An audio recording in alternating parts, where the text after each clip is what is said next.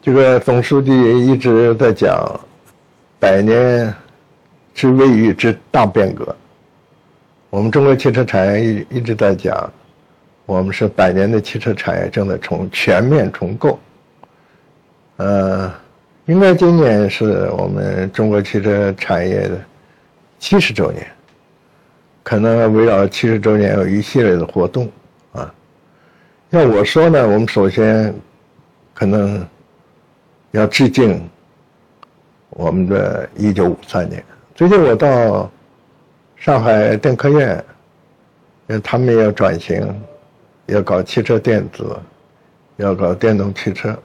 我看看它的成立年限也是一九五三年，也就是说，那时候我们中国百废待兴，啊，我们在长春，在那片黑土地上。嗯，诞生了我们的一汽，所以这是一个重要的啊历史时刻。我就想，应该向一九五三年我们从此开始的我们中国汽车产业要致敬。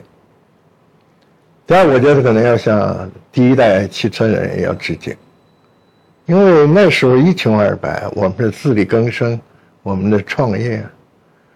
那个中央电视台有一个。国家记忆栏目，这个也采访我，就是汽车产业，当时讲了一个故事，也是很动人的，就是因为冬季施工，在这个滴水成冰的那个时期，来搞基本建设，可以想象之难。所以我觉得，这个我们的第一代汽车人，我们的一代一代的，啊。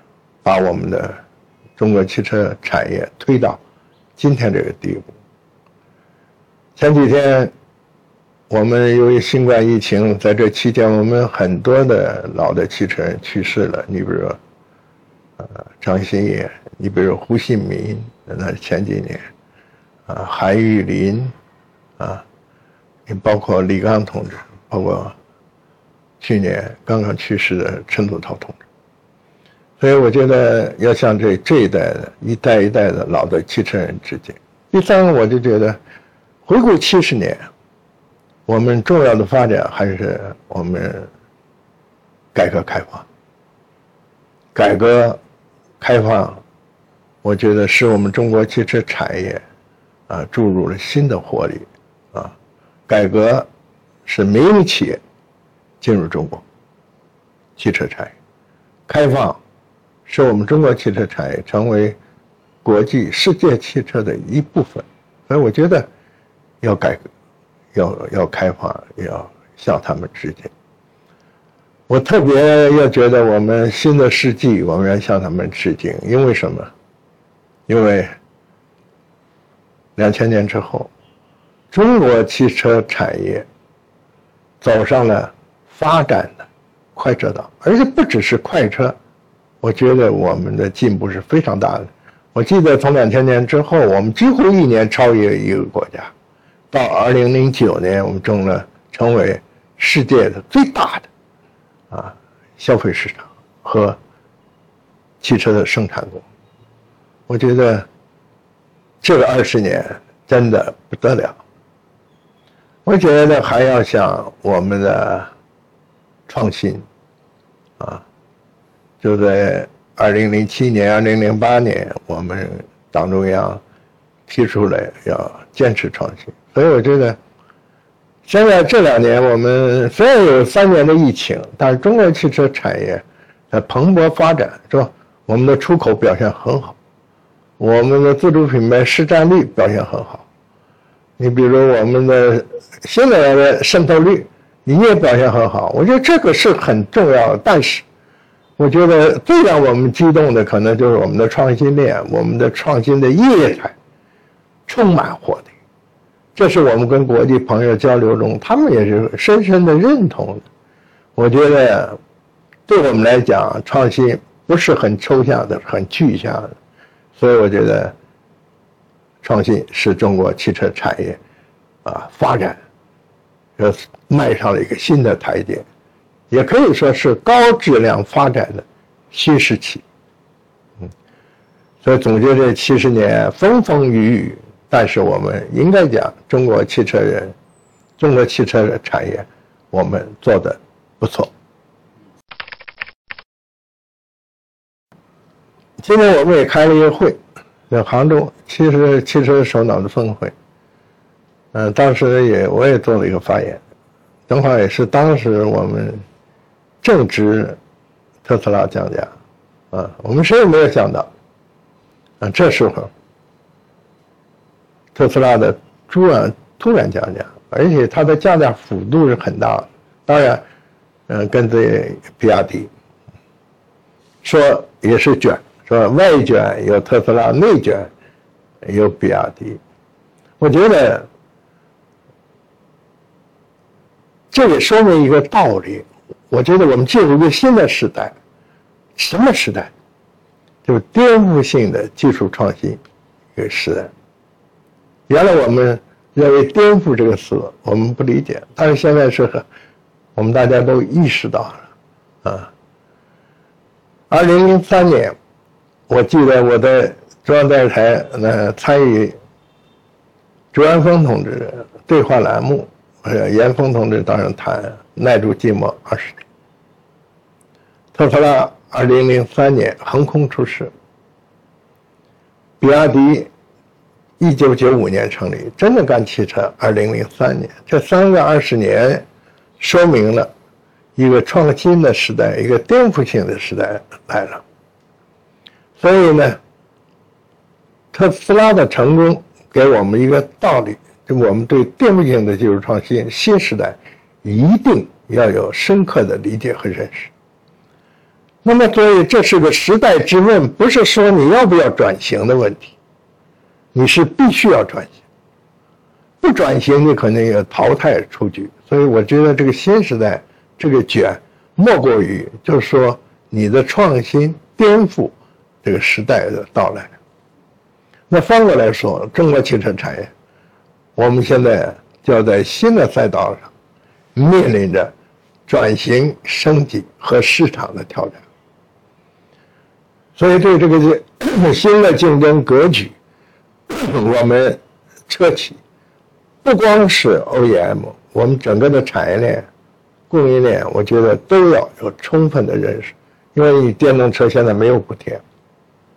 那新势力前几年你可能有先发优势，那么现在我们传统车企转过来，那合资企业也在转型生产电动车。我记得那年在新的大会世界大会在海南，啊，我请那个第一次，那时候他没下台吃饭，他说为什么，傅先生，中国要搞电动车？我说第一次先生。我认为，作为一个大的集团的领导人，你的电动化转型是是最坚定的。我想问问你什么逻辑？所以这个这就是个时代。所以我觉得合资企业、外资、全球都在进行战略性的转型和调整，这就是时代之问，我们中国必须要回答。那说在这样的一个时代的维度来看，那就可以理解。我们中国汽车产业要有会有一个全新的一个形态出现，是个新时代的事。所以我下面我就觉得我们产业就不是说规模的扩张，规模性的扩张的时代过去了。也不要讲这种三千五百万、四千万，在过去我们老讨论规模，现在不是，要品质、质量，要进行结构性调调整。我的基本想法就是，产业做强，企业做优，产品做精，业态要做好。所以我觉得这种结构性的调整，那一定我们会出现新的我们的产业格局。我觉得这种产业格局。不管是从中观的角度、微观的角度，对我们这汽车产业非常重要。所以我觉得可能各领风骚三五年那个时代，可能还会持续。但是我觉得，主要不是各领风骚，而且我觉得企业要适应新时代，啊，我们产业企业要做好，要做强。所以我觉得这只有还有几个问题，对我们企业而言，我们什么时候能够出现世界性的企业？我们什么时候能出现在国际有影响力的品牌？我们什么时候我们能够突破核心技术这个重大瓶颈？我觉得核心技术的问题，那不是一个简单的一句话。你比如半导体芯片，你比如高端的制造，你比如我们的材料，我们基础的研究。我觉得很多方面。我们还是有存在着重大的缺失的，所以我觉得可能要拿下这些攻破我们的核心技术，这是我们共同的责任。所以我觉得这几个问题，可能企业要予以回答。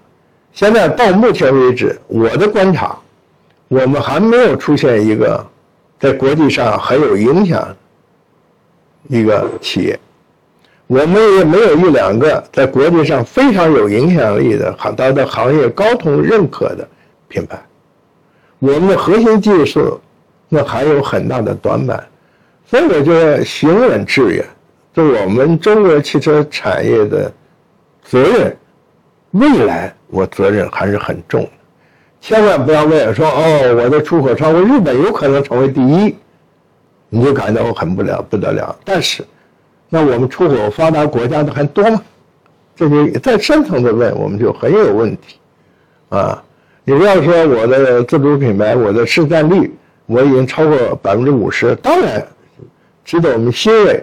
但是我们到底的核心竞争力如何？我们如果跟国际的品牌比，很多，我比如我就是差距是很大的。那我最近也看了很多财报报告，你看大众。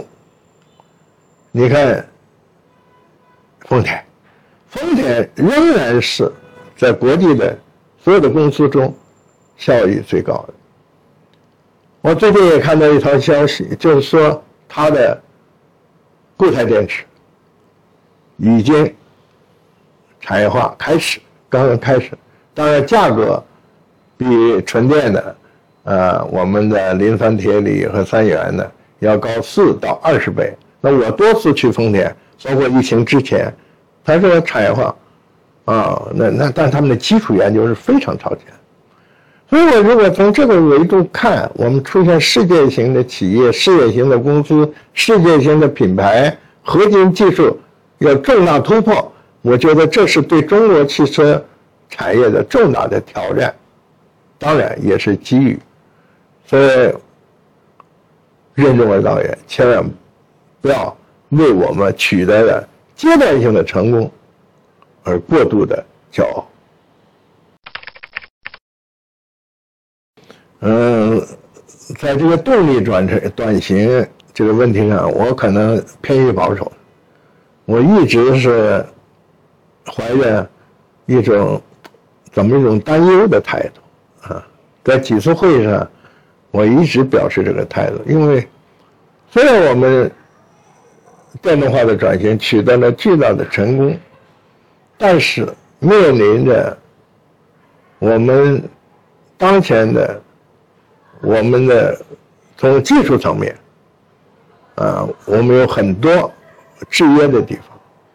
那我们地大物博，我们不同的场景、不同的市场的需求，可能对我们车的呃要求、动力要求也是不一样的。从哪用能源的角度，也应该有一个国家安全、产业安全的角度。所以从技术上、市场上和我们产业安全上，我是非常支持动力多元替代方案。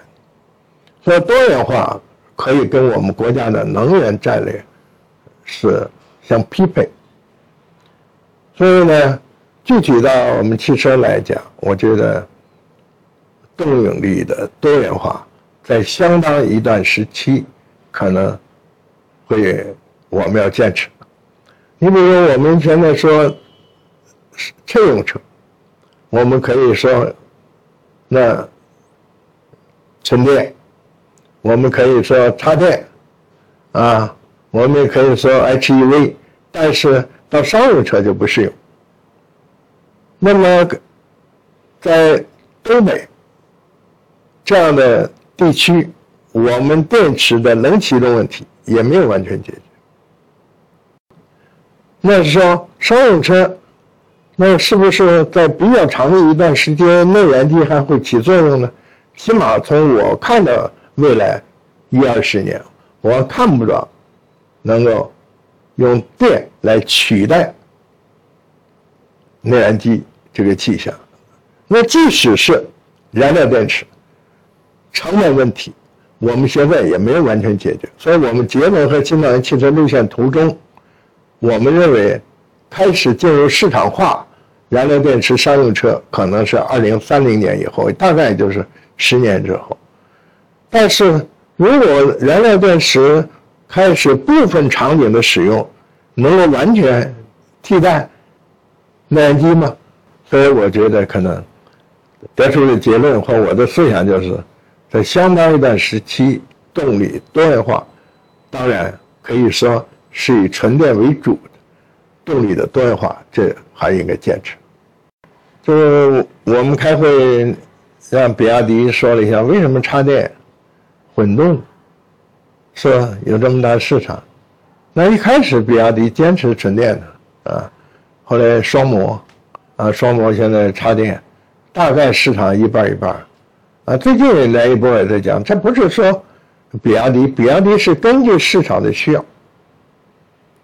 根据市场的需求来决定技术路线的，那正是因为插电是一代一代的升级，到今天它就很成熟，很成熟以后，那市场的接受度就完全的不一样。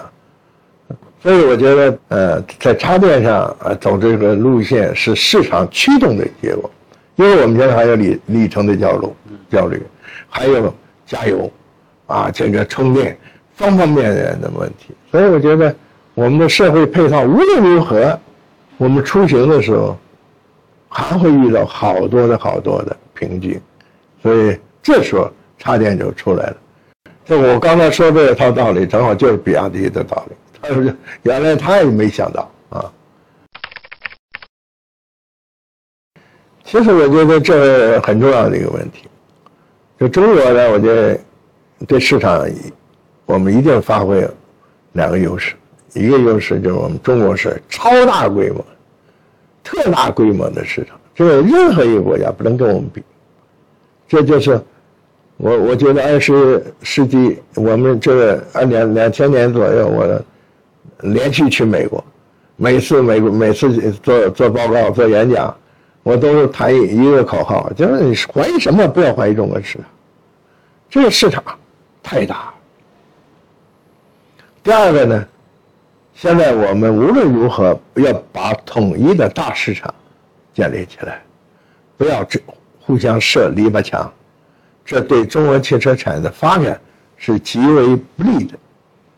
所以这个价格战啊，我觉得一定要有序的、合理的、科学的、理智的。如果盲目的降价，我觉得对我们产业是个伤害。特别今年，特斯拉带头降价以后，我们的这种不理智的这种价格战，包括地方政府这种补贴，我觉得给我们伤害是很大。那燃油车就会降价一半你这个这个这个没有道理啊！或者我就给我这个汽车，我所在的。地区的汽车补助，这是没有道理的，就妨阻碍了、妨碍了我们发挥我们超大规模统一大市场的优势，我觉得是个历史的倒退，今后一定要注意。